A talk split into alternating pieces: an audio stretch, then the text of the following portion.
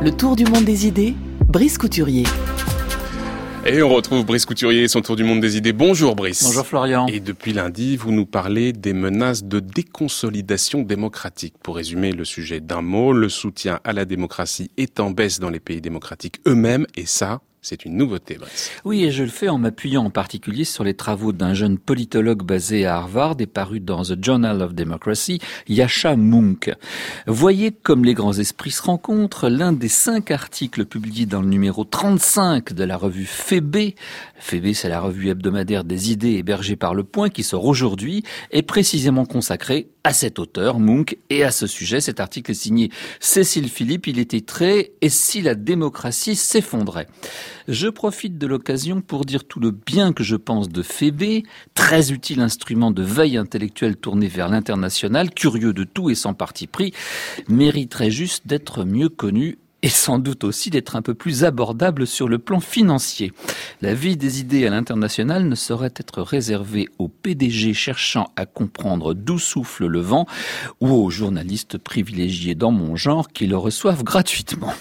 Pour en revenir à Yasha Munk, Cécile Philippe relève avec inquiétude, je cite, la montée en puissance d'un certain cynisme à l'égard de la démocratie en tant que système politique, doute quant à la capacité des citoyens à influencer les politiques publiques et enfin, plus grand crédit accordé aux alternatives autoritaires. Et en effet, les études d'opinion analysées par Yashamunk et le spécialiste de sondage Roberto Stéphane Foa montrent en effet une baisse constante d'adhésion à la démocratie frappante, surtout chez les jeunes générations. Je le disais hier, la proportion de jeunes Américains favorables à un gouvernement d'experts n'ayant que peu de comptes à rendre, voire même à un leader fort qui ne se préoccupe pas du Parlement ni des élections, atteint des niveaux préoccupants. C'est moins vrai en Europe de manière générale, mais on trouve tout de même des pays comme l'Espagne ou l'Italie où vous trouvez 49% des sondés qui jugent comme une bonne chose un gouvernement d'experts non élus décidant en fonction de ce qu'ils jugent le mieux pour le pays.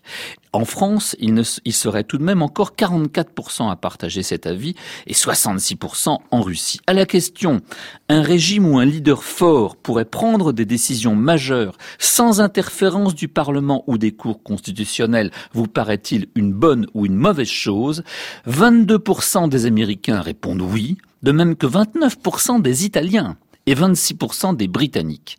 Heureusement, nous sommes seulement à 12% en France et 6% en Allemagne, on comprend pourquoi.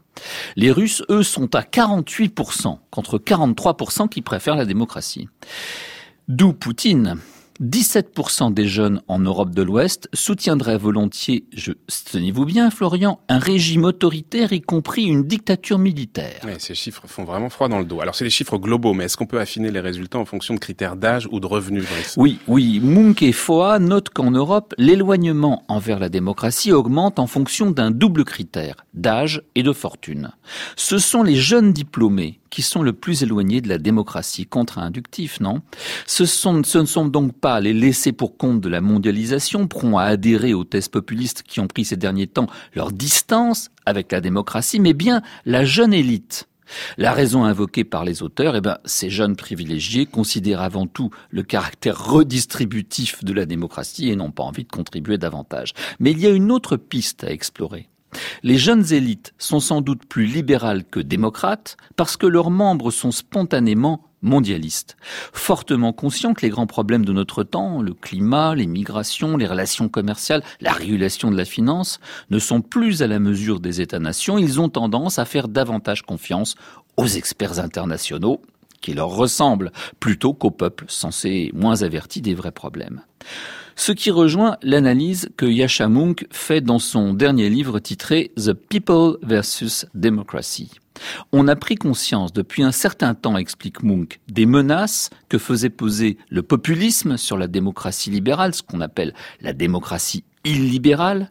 Celle-ci se caractérise par une forme de régime autoritaire, un faible respect pour l'état de droit et celui des minorités, mais on a été trop peu attentif au risque inverse, celui qui consiste à privilégier cette fois le côté libéral au, au détriment du côté démocrate. Dans cette configuration politique, les dirigeants se trouvent dessaisis d'un très grand nombre des outils traditionnellement associés à la souveraineté, alors même qu'ils ont des comptes à rendre au peuple qui les a élus pour une certaine politique. Toute une panoplie de restrictions. Là, je cite le commentaire que vient de publier Danny Rodrigues sur le livre de Yachamunk.